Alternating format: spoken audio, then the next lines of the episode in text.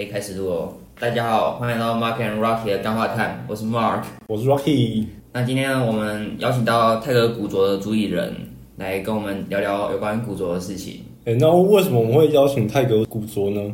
怎么认识啊？我们有一次就是我们是进入那个陌生人聊天计划，大家还记得我们那一集跟药物陈那一集吗？嗯，如果不记得的话，其实可以回去再重听一次。然后我我的话，我是因为就是 Rocky 跟我讲说，哦，我们要访问就是泰格古着的主理人，你要你要去，你是主持人，你也要去讲一下。我说好，那我就上去。我是因为这样才认识的。好，那我们现在请泰格古着主理人泰格来泰格吗？介绍一下。要叫泰格吗？嗯，叫我泰格就好。哦，叫泰格。因为我的英文名也就是 Tiger 这样子。对因为讲泰格，我会想到海贼王的东西。泰哥为什么？有啊他们有个角色就是什么泰格。好，这好像真的吗？有这样一个角色？有点窄，好不重要。然后，嗯，就是，那你先跟大家介绍一下自己吧，跟观众打个招呼。好，大家好，我是泰哥。然后，嗯，今天主要是来跟大家分享古着的东西嘛。所以其实，呃，我觉得大家对于就是古着的第一印象，应该就是呃文青这样子嗯之类的。但是其实我自己就是我的背景，其实跟文青就是搭不上关系。其实像我，我国中是跳街舞的，嗯，然后我高中是玩 B-box 玩到现在，所以一直以来都是跟一些嘻哈比较相关的东西。嗯，所以，嗯，就是如果说讲到嘻哈，大家应该想到的是可能潮牌啊等等，对。所以其实我跟大家，我我我自己接触到古着的那个那个历程，其实就是跟正常大家会接触到不太一样，这样。嗯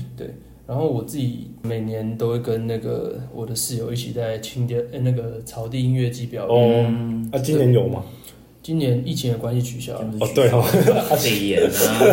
对。对吧、然后脑袋宕机。对，反正反正是后来是因缘际会下，等下可以聊这个故事啊，然后就接触到古着，然后就直到现在，就想要把这样的东西推广给大家，这样子。嗯，嗯，那你所以你一开始是从潮牌玩到古着，那有一有一些故事吗？就是。嗯，其实，诶、那那如果讲到这个东西的话，可能会跟我自己对于穿搭的一些想法有关，就是，嗯嗯因为我觉得服装就是大家怎么去看待服装，就是你觉得你怎么看待服装？嗯呃，就是我以前是乱穿啊，可是后来我觉得，因为我觉得直就直接套，如果我喜欢潮牌，我就直接套个大名大 logo 上去，我觉得很智障。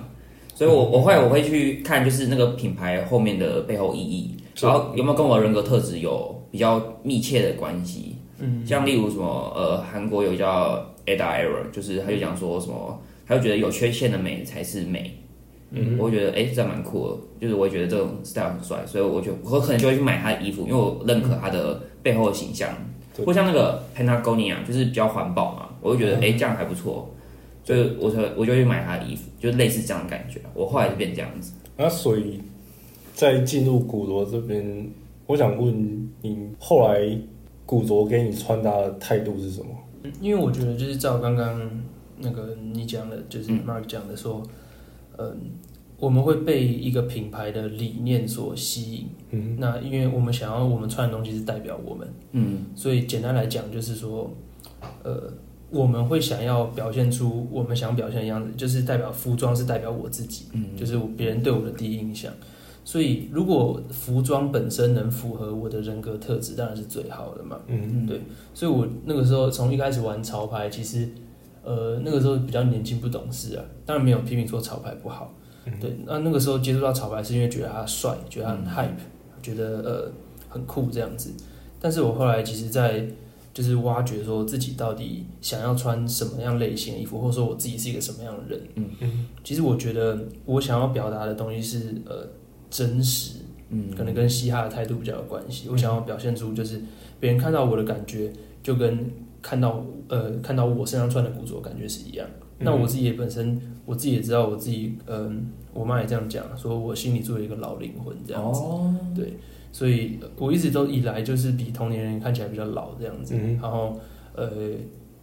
我所以后来接触到古着，这是其中一个原因啦。嗯嗯，对，那最早接触到的是可能像军装之类的东西，所以它其实跟潮牌的衔接还是有有有蛮蛮衔接的，对，就是还它还是会以比较呃年轻人会喜欢的可能比较 hype，然后比较嗯、比较硬派一点。嗯那那个是那个是我那个时候想表达，而而且是我喜欢的那种感觉，这样子。对，所以你比较像是从军装慢慢延伸到，因为军装跟古着，就是我有读你的，嗯就是你 IG 的东西，它蛮衔接的。那所以是从这边开始延伸去玩更多不同的古着的 style 嘛？嗯，是，就是其实好，因为我们虽然今天要聊古着，不过我们都还没讲到古着的定义到底是什么，对观众可能不太知道。那呃，我简单可以讲一下，就是呃，它其实没有一个非常非常严谨的定义，但是我们广义上就是呃，在玩古着的人，我们会这样去看它，嗯就是大概是呃衣领就是衣服的年龄大概要三十年以上，然后可能是要从一九零零到一九九零之间的衣服。那如果在呃，我们这在这个区间，我们会叫它古着；如果再更早一点的话，可能会叫它古董，就更有价值。对，因为像有些衣服，可能法国有些更早一些什么一八几年的衣服，嗯，什么洋装之类的，嗯留那那些东西留下来，其实就是它的价值已经非常非常非常高了。那如果我们在如如果它的数量非常非常少的话，那就可能会像是什么清朝的什么东西，明朝的什么东西。嗯那实际上那种东西是交给国家文物局去保护是最好。嗯但是如果说像是古着一些可能数量比较多，那实际上它不会到嗯非常非常非常的呃珍贵的话，那大家用于穿着，我觉得其实是 OK 的这样。嗯嗯对，所以后来呃从军装开始，然后接触到更多古着。那我们刚刚前面讲了就是古着的定义。那像什么样的衣服是古着？就是近几年很流行的工装、嗯猎装，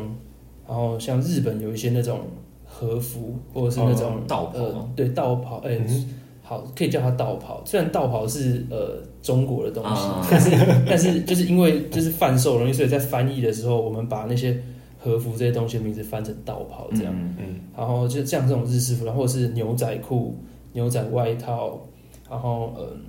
一些很就是年代比较久远的衣服，其实都可以归类到古着里面。所以不论各种国家，都会有一些服装是可以被被归在古着里面这样子。对，那你觉得各种的不同的古着的类型，你觉得他们中间代表的态度有什么不一样吗？嗯，因为其实。嗯，比较年年代久远以前的衣服跟现在其实是差很多。现在我们就是哪里都买得到 Uniqlo，嗯但是以前不是这样，为什么？因为以前的呃网络跟以前的交通不不方便，所以那个时候对于物料的使用也是比较节俭，然后也是比衣服也是重耐用，而不是像我们现在是重好看、重穿搭、重搭配这样。所以当时在做的很多衣服，其实不同的国家都能从他们的衣服感受到他们的民族性。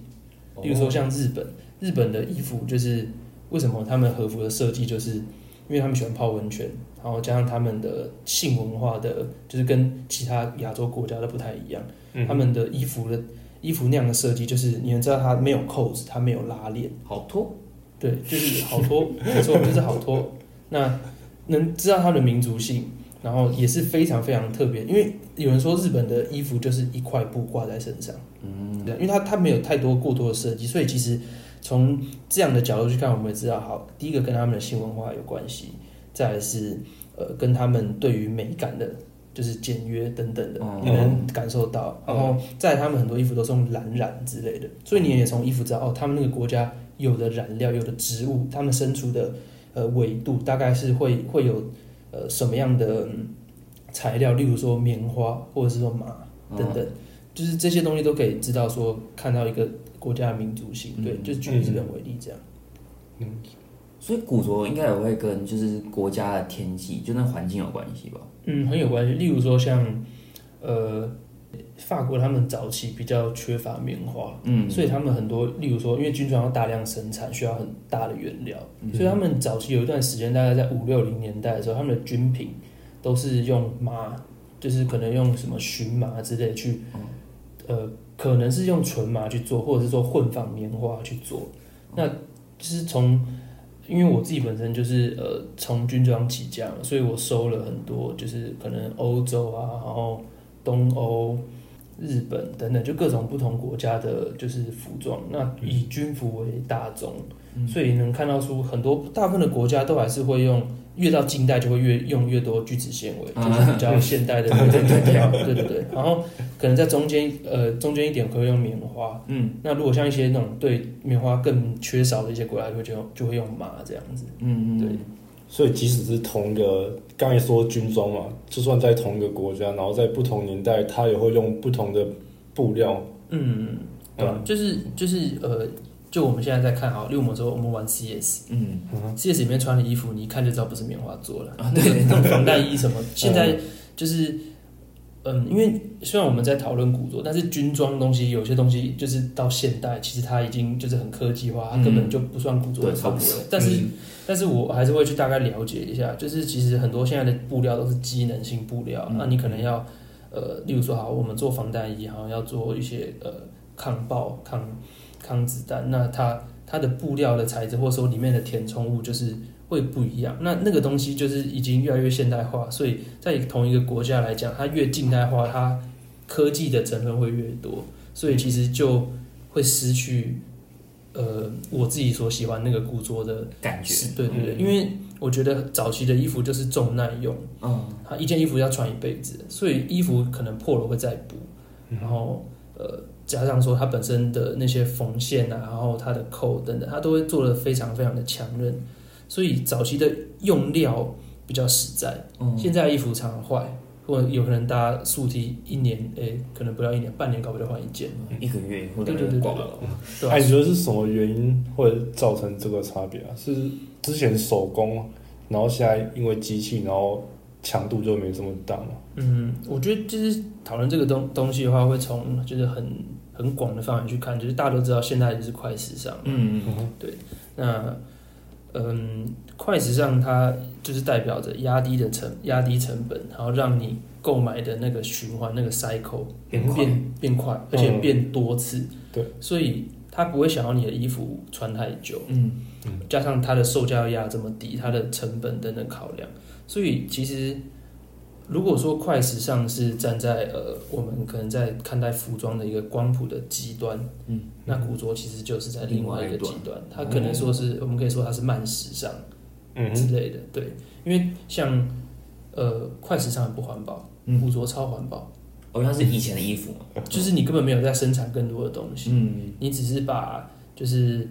呃你觉得有价值、有历史意义的这些衣服留下来，然后你穿着这样。像我大概前呃大概一年半吧，我几乎没有买现代的衣服。嗯，某方面来讲还蛮环保的啦。嗯，对，我也觉得很环保。欸可是我想问一个问题，嗯，就你讲说他们都比较耐用，是那那他们那个布料会不会比较不好穿呢、呃。如果说像一些军服的话，那种麻的材质做的，其实不会太好穿。嗯但是因为其实像我收的比较多是军装，嗯，对，然后收这个词就是一个是算是在古着圈内比较常用的，就是我们不会说买，我们会说用收的，嗯对，其实我也不知道为什么，但大家都这样讲，就是行话这样子。嗯。然后呃，是因为收的都是军装的东西，那军装比较值得或者说细节比较多，嗯，然后比较有代表性的东西，大部分都是外套，哎、对、啊，所以你不会直接接触到古着这样子，嗯而且有道理，而且加上说，就是因为其实大家都有好奇说，啊，你这件衣服可能可能七八十年前，例如说二战时期好了，那你怎么洗它？那要看要要看一些布料，有些布料就是很很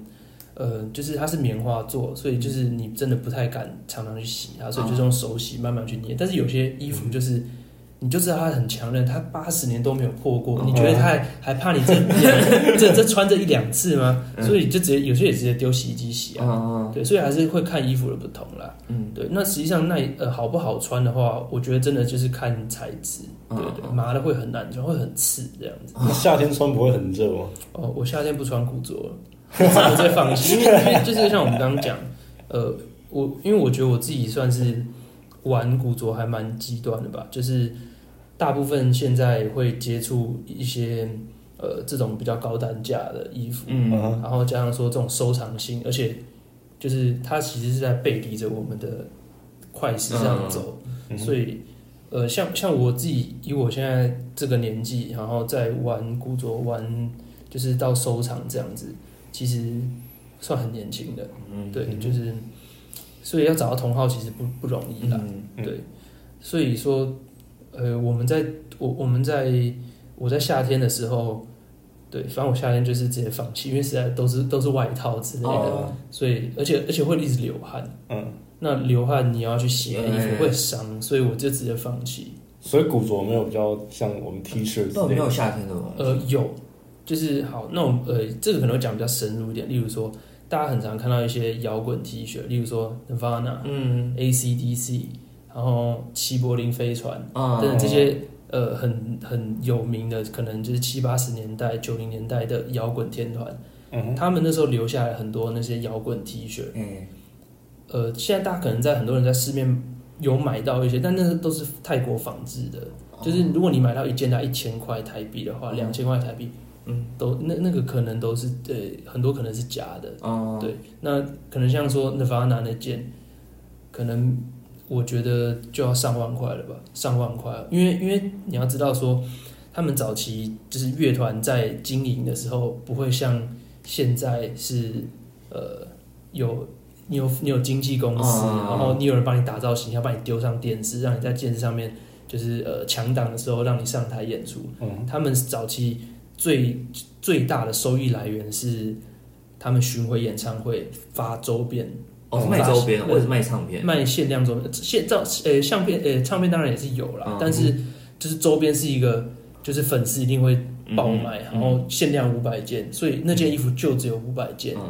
然后能留下来，然后到现在状况还很好，能穿的就是数量非常非常少。嗯所以这些东西就是古着，它有个特点，就是它只会变少，不会变多。衣服只会被哦穿坏了，哦或者是说，嗯，只会被，就是嗯，可能可能有些收藏家就收着，然后他就不会释出。所以这个东西的价格其实就是随着一年一年一年会上升的。然后就像房地产那样，对只会被炒高。对，就是它是一个上去很难下来啦，这比喻蛮蛮精准的。对啊对啊，因为它就是一个有稀缺性啊。嗯嗯，对，所以所以说，我觉得玩古着还有另，其实像我自己，我自己因为我也是学生嘛，嗯嗯因为我我有时候买一些买一些衣服，就是对我来讲，可能七八千都是我我会我可能会直接买，嗯。就是我喜欢我会直接买，然后可能上万我会考虑这样子，嗯。嗯，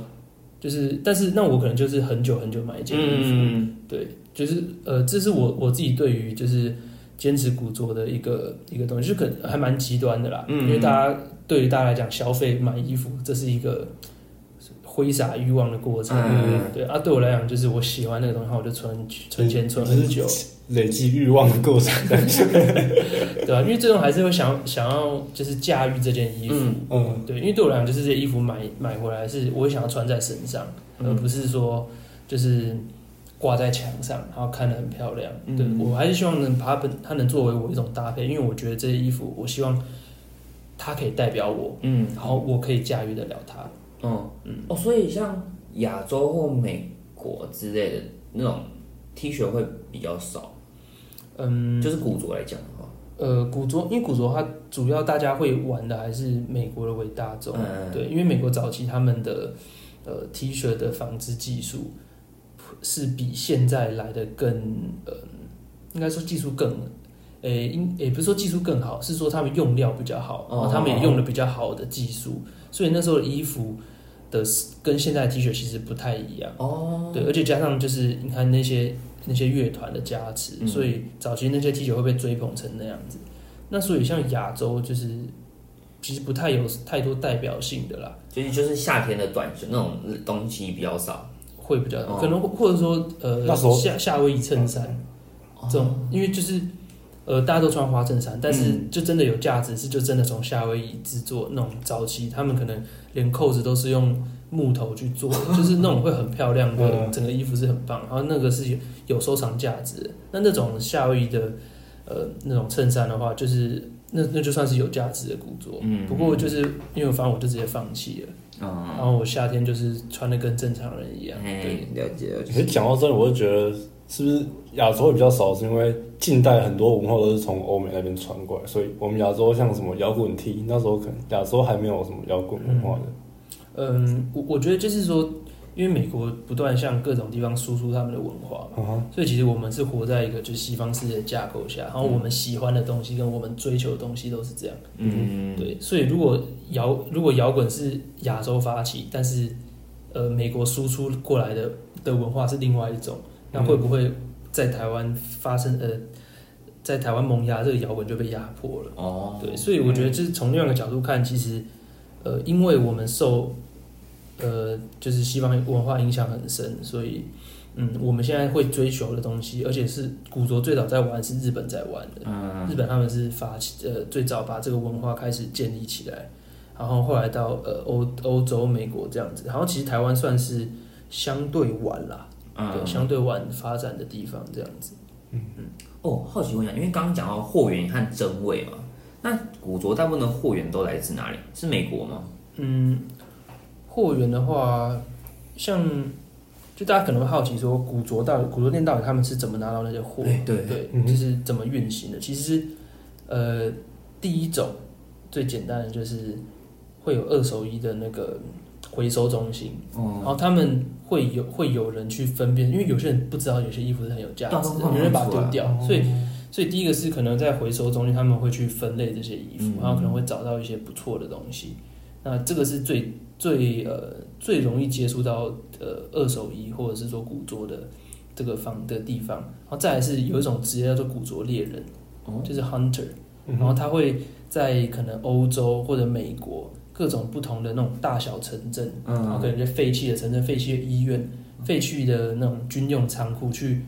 嗯，就是四处挖掘。哦。因为对他们来讲，他们就是挖那些东西零成本，嗯，好像也是，哎，对，好像是，对，零他成本、啊。只要付出人力就但好了。当当然就是这个东西其实有很多争议啊，就是之前也有听到一些就是前辈在讲说，其实他们有些人呃不尊重就是土地原本的使用者，所以他们就跑进去，然后就有受伤等等，反正这个这个会牵扯很复杂，但总的来讲就是说，hunter 这个工作其实是很有风险的，嗯，然后他可能找很久找不到一几件好货这样子。哦，对，因为他们就是有点像是，嗯，他们就去开发各个地方，然后如果找到一些不错的东西，他们就卖给可能古着店，或是再卖给一些那种批发公司，嗯嗯。对对。所以说，嗯，比较珍贵的古着可能会从 hunter 手上拿到。哦，那再来说，可能对于台湾来讲，他们比较多拿到货源的方式，就是一个是从日本，一个是从美国。嗯那日本的话，就会有一些那种大众的批发，所以其实如果呃在古着界待久一点来看，你会发现，可能一到冬季，为什么每家古着店卖的东西都差不多？那是因为他们的上游是一个同一个这样子。哦对哦，，那这个就是呃看久了之后发现，但是实际上不会有人告诉你这个东西背后是怎么样。运行，就像商业机密，但是我是自己看久了之后然后发现的，但我也没有办，我有办没有办法说完全验证它到底是不是真的。嗯，但是每次每年就是冬天到，然后换季的时候，大家卖东西都差不多。所以你平常你也会去逛古着店，会，但是呃现在比较少，因为就是后来自己开始去收藏一些东西，然后嗯呃自己后来有些东西觉得在台湾自己想买到的东西实在太就是嗯没有卖这样的东西，哦所以我就反而去 eBay 上面找。哦，对，然后在 eBay 上面就是一个蛮有趣的，就是你会去竞标，你会跟国外竞标，你用你用美金跟人家竞标，然后因为美国时间或者是说欧洲其他的时间是跟台湾不一样，嗯，有时差，所以你就我会可能有时候凌晨三点会定个闹钟，然后起来看最后五分钟的时候 价格大概是多少，嗯，嗯然后我就去标，我去去丢更高的价格这样子，嗯对。这是一个很有趣的，就是蛮有趣的，就很好玩的地方。就是你真的想要那个东西的时候，你就真的会，就是可能三点，好三点有一个单，嗯好五点还有一个，好你要再起来一次这样。感觉跟苏黎世竞标会一样。是哎、那好奇就是你要怎么分辨真伪啊？因为很多市面上有那种假古着啊。嗯，蛮多的。其实我觉得，就是大家如果有看过猎人的话，那个嗯。动画那个猎人，嗯、富坚一博的，对。啊，它里面中间有讲到一个，就是他们在看一个好的东西，上面会有缠绕一层念，对，就是讲我不知道有没有 有没有看过的观众，对，就是呃好的东西，它会散发出它该有的那个价值跟它的气场。嗯对，那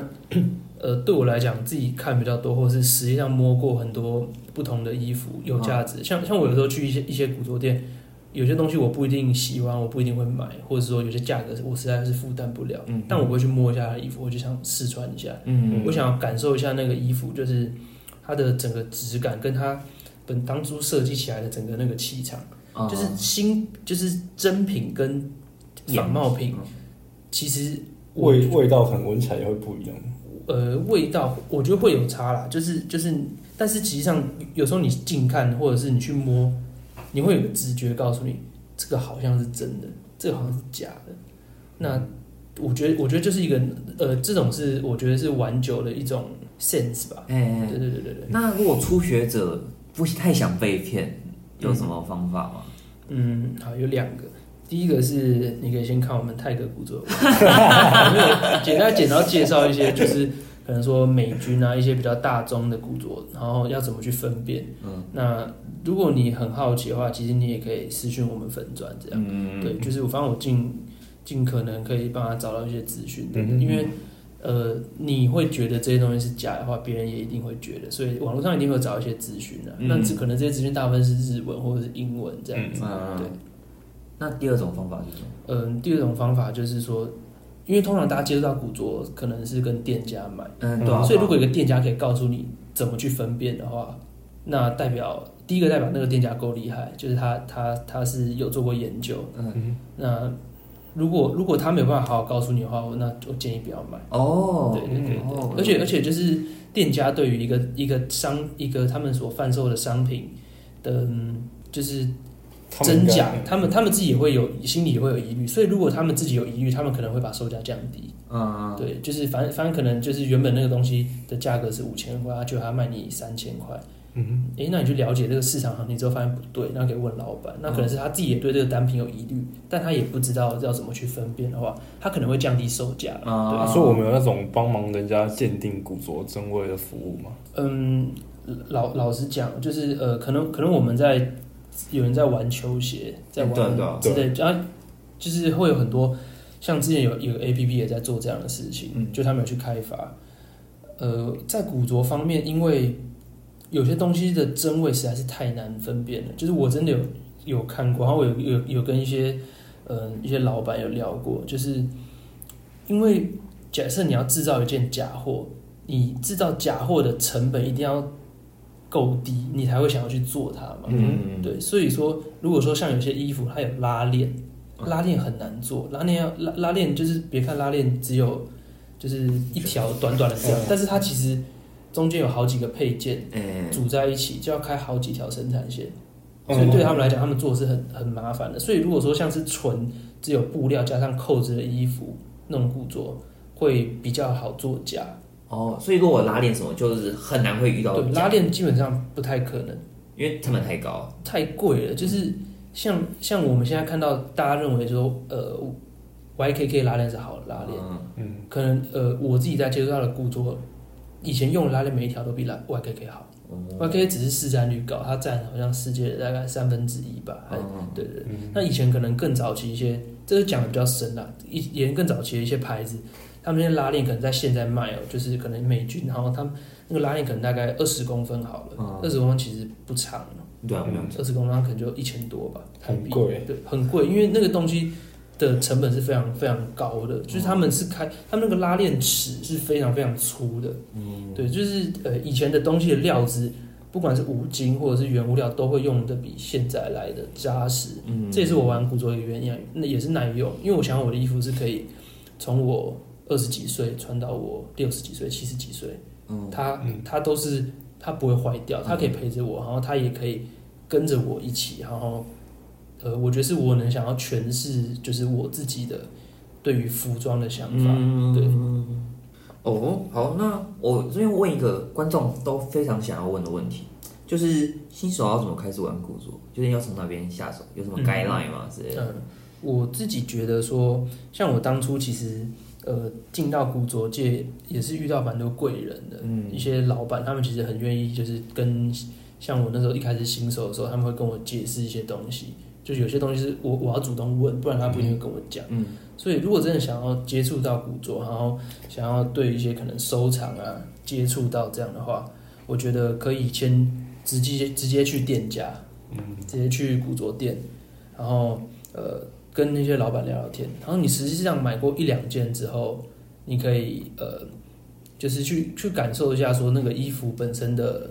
它带来的时间带来给你的感觉嗯感感觉这样子，对，所以呃可以去问那些店家老板，这是最简单的。嗯那或者或或者是你，因为我们其实在做泰格古着，就是想要推广说就是。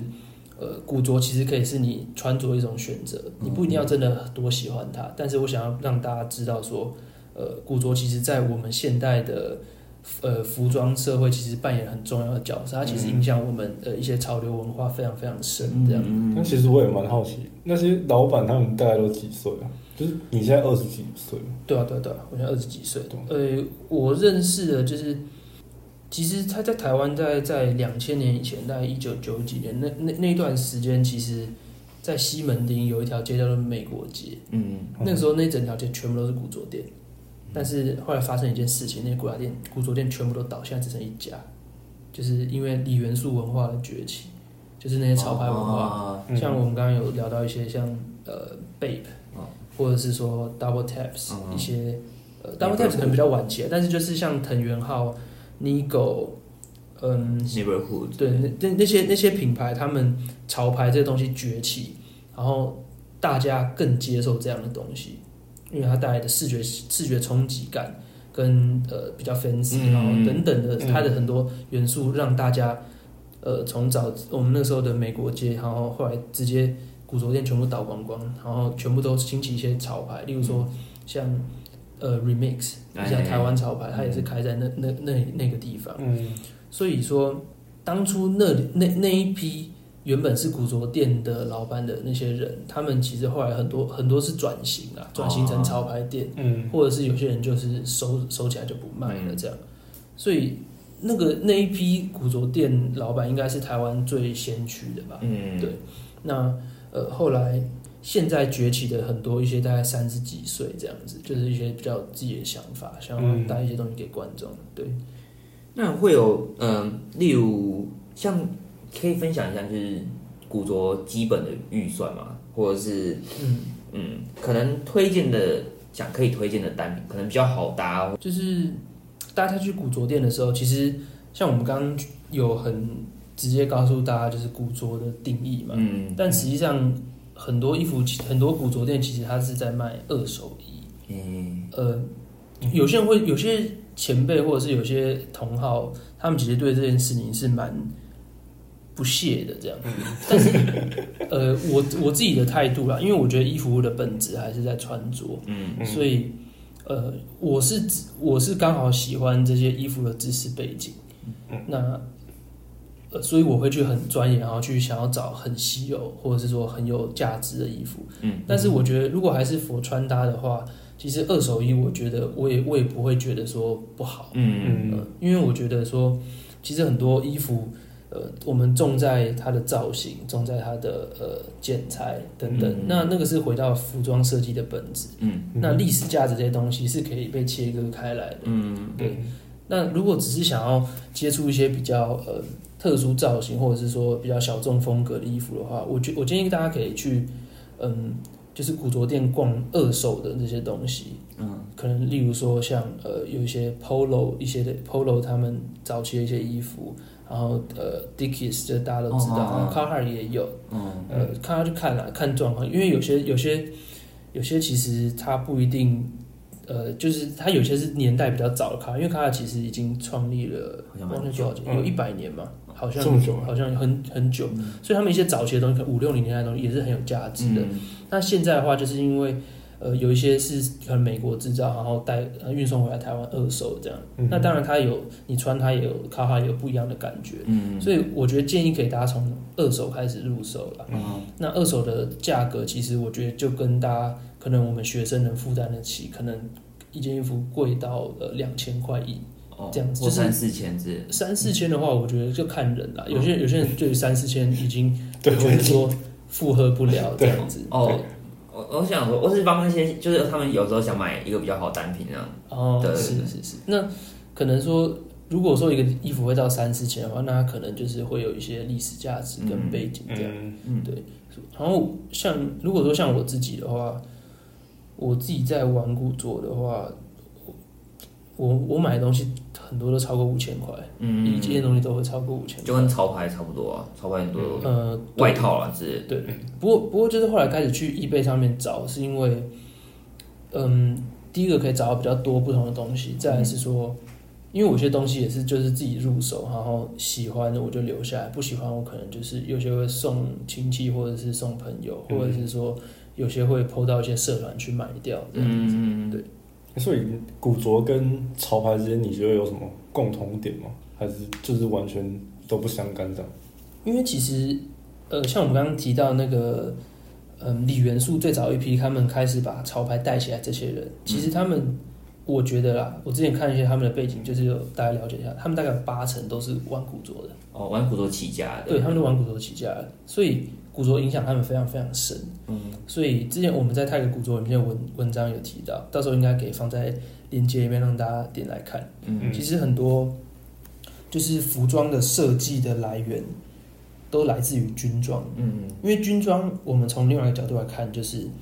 一个国家他们面临到要战争，他们一定会把他们所有的预算、人力、最优秀的这些人才都集结到就是设计军品或者是设计一些军服等等上去，嗯所以军服往往是那个时代最先进的一个东西。哦，它会比其他的民生服饰来的先进，用料等等也都会，因为他们想要要让国家胜利，要让他们的士兵避免死亡嘛。嗯嗯对，所以军服在那个时代是很会很先进的。所以在当初可能，例如说像迪奥，嗯，大家知道迪奥做西装，嗯他的设计师其实就是帮希特勒做军服的。哦，起家的，对对对，所以他们这些呃很多是很多早期的一些那种很有名的牌子，呃精品啊、嗯等等，他们其实很多都跟古着有很古着文化有很重大的关系，或者是说他们有很多的设计也是来自古着，然后从古着起家的这样子。对迪奥是帮希特勒做皮。呃，他他跟我记得我之前有看，因为我们呃我们的泰格古着里面有介绍，之前有翻过他的资料，他好像跟希特勒关系不错。那他的品牌形象应该不会连接到这个东西吧？呃，我记得？我之前看文章里面是有提到说，就是他跟希特勒关系不错。不过，呃，详细的我我没有特别去查，因为我很难想象一个精品，然后它的背后含义跟纳粹有关系，我觉得还蛮 久。他可能跟纳粹没有直接的关系啊，但是就是说，他当初他当初其实呃，因为他们作为一个就是德国那时候很呃算是很前端的品牌，嗯。那他当初要帮呃要帮军队做一些设计，因为你看德国军服其实很帅，嗯嗯。那呃，我们说军装是影响现在现代时尚一个非常非常重要的元素，就是因为呃，军装它里面很多的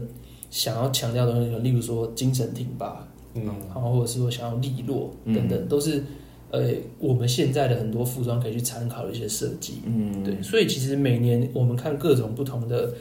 的品牌，他们的呃时装发布秀，嗯像我自己接触比较多古着，其实我每次都能发现有一两件衣服的版型，或者是说它的一些那个设计的主要的元素，都会是来自于古着这样子。嗯嗯嗯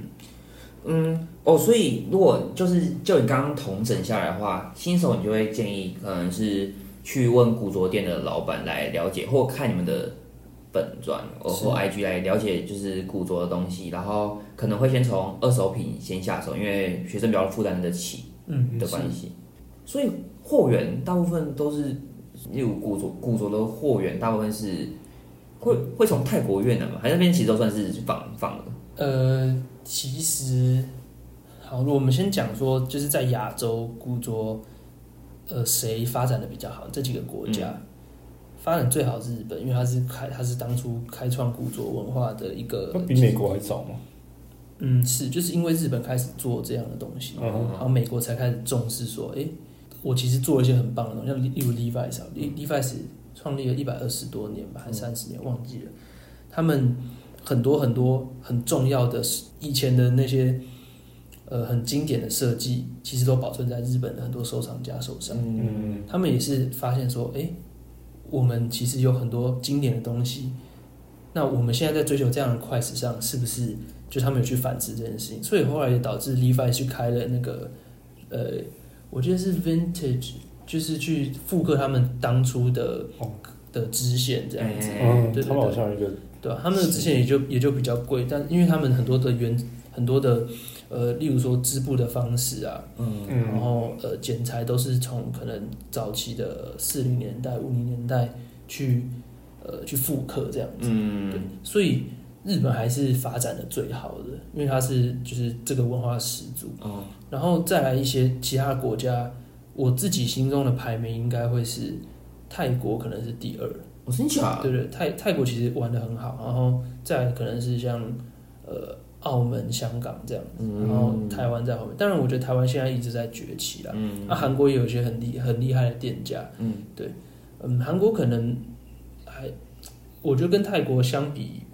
嗯难说，就是可能不分轩制。那为什么觉得泰国会玩的不错？嗯，因为泰国其实他们语言的问题，语言跟美国是一样的，所以他们其实，而且早期其实他们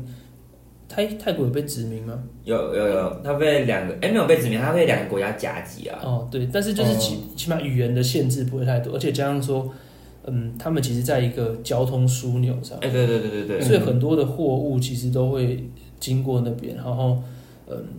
他们作为一个就是语言方便等等，而加上说，我觉得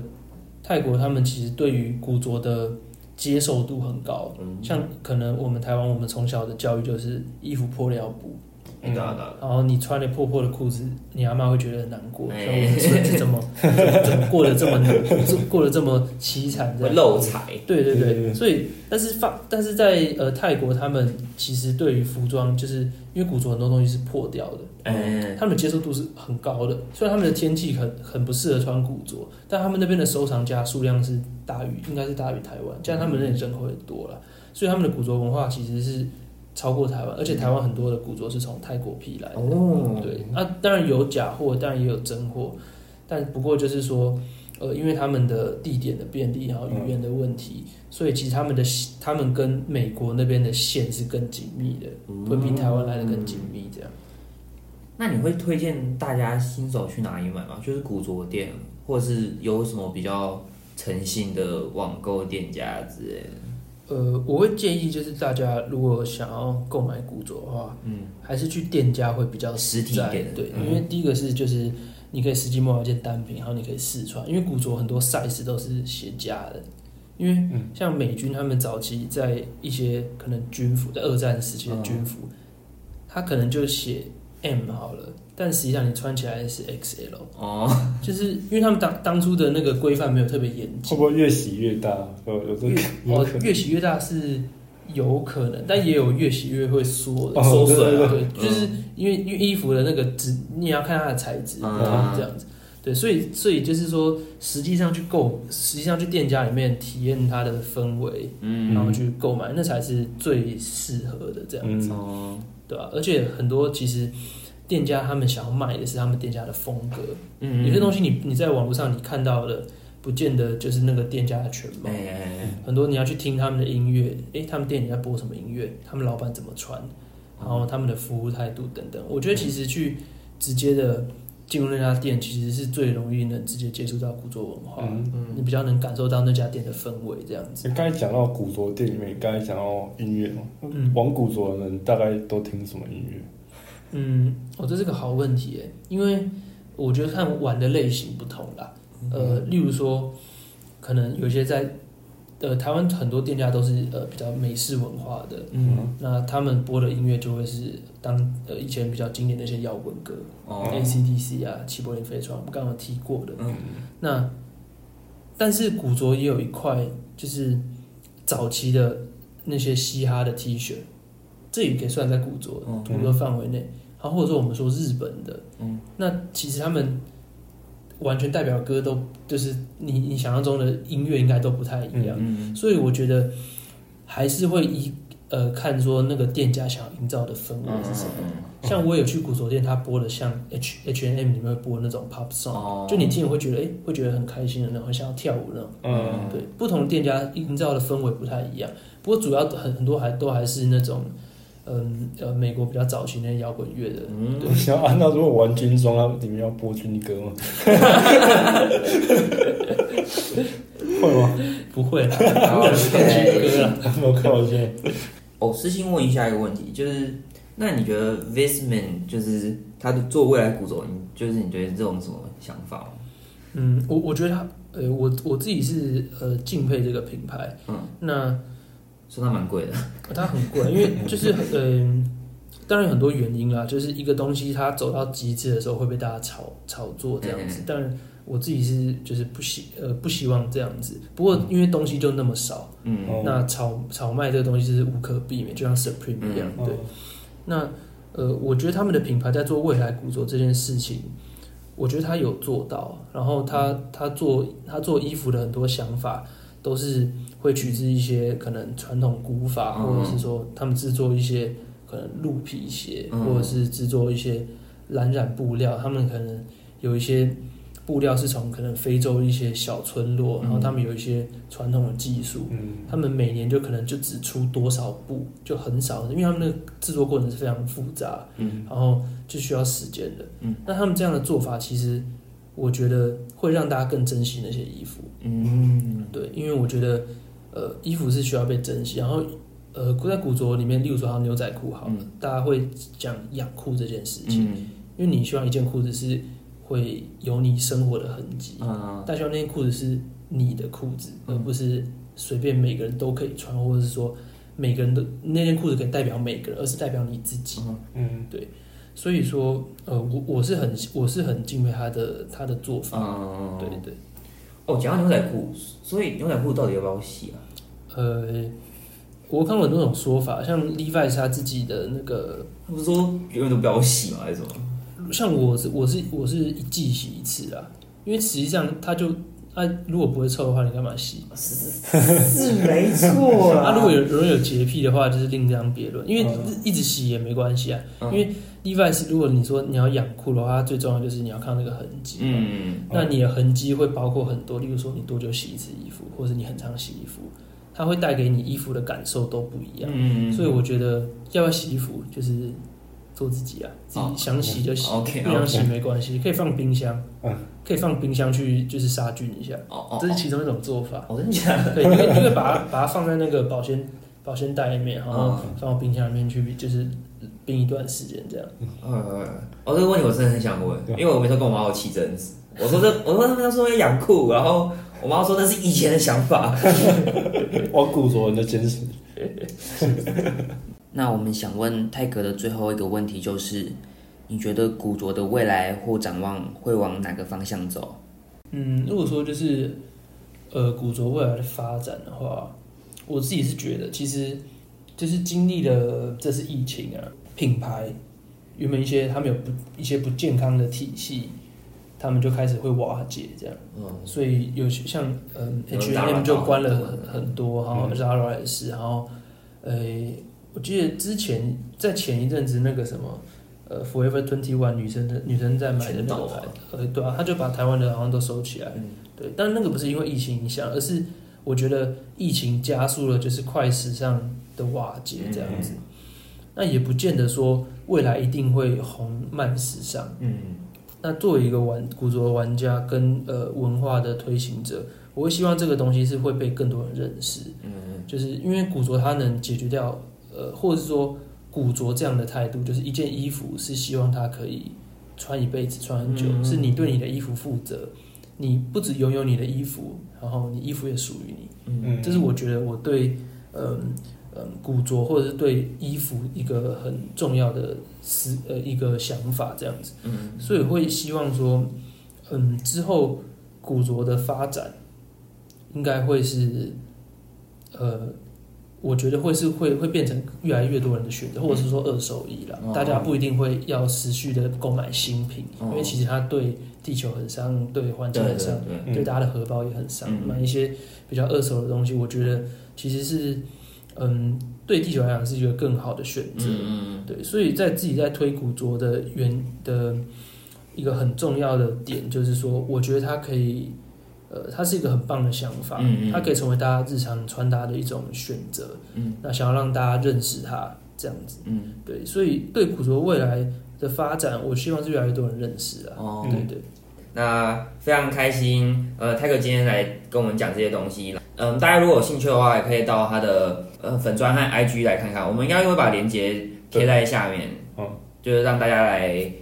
点阅进去。如果喜欢我们节目的话，可以到 Apple Podcast 留下五星评价，然后可以在下面留言。你也可以到我们的 IG 追踪我们，也可以跟我们私讯，让我们知道你对我们节目有任何想法或看法。那我们今天的节目到此结束，我是 Mark，我是 Rocky。那我们下次再见，拜拜。哎、等一下，拍个啊。哦，那个你要说拜拜啊，哦，拜拜。拜拜。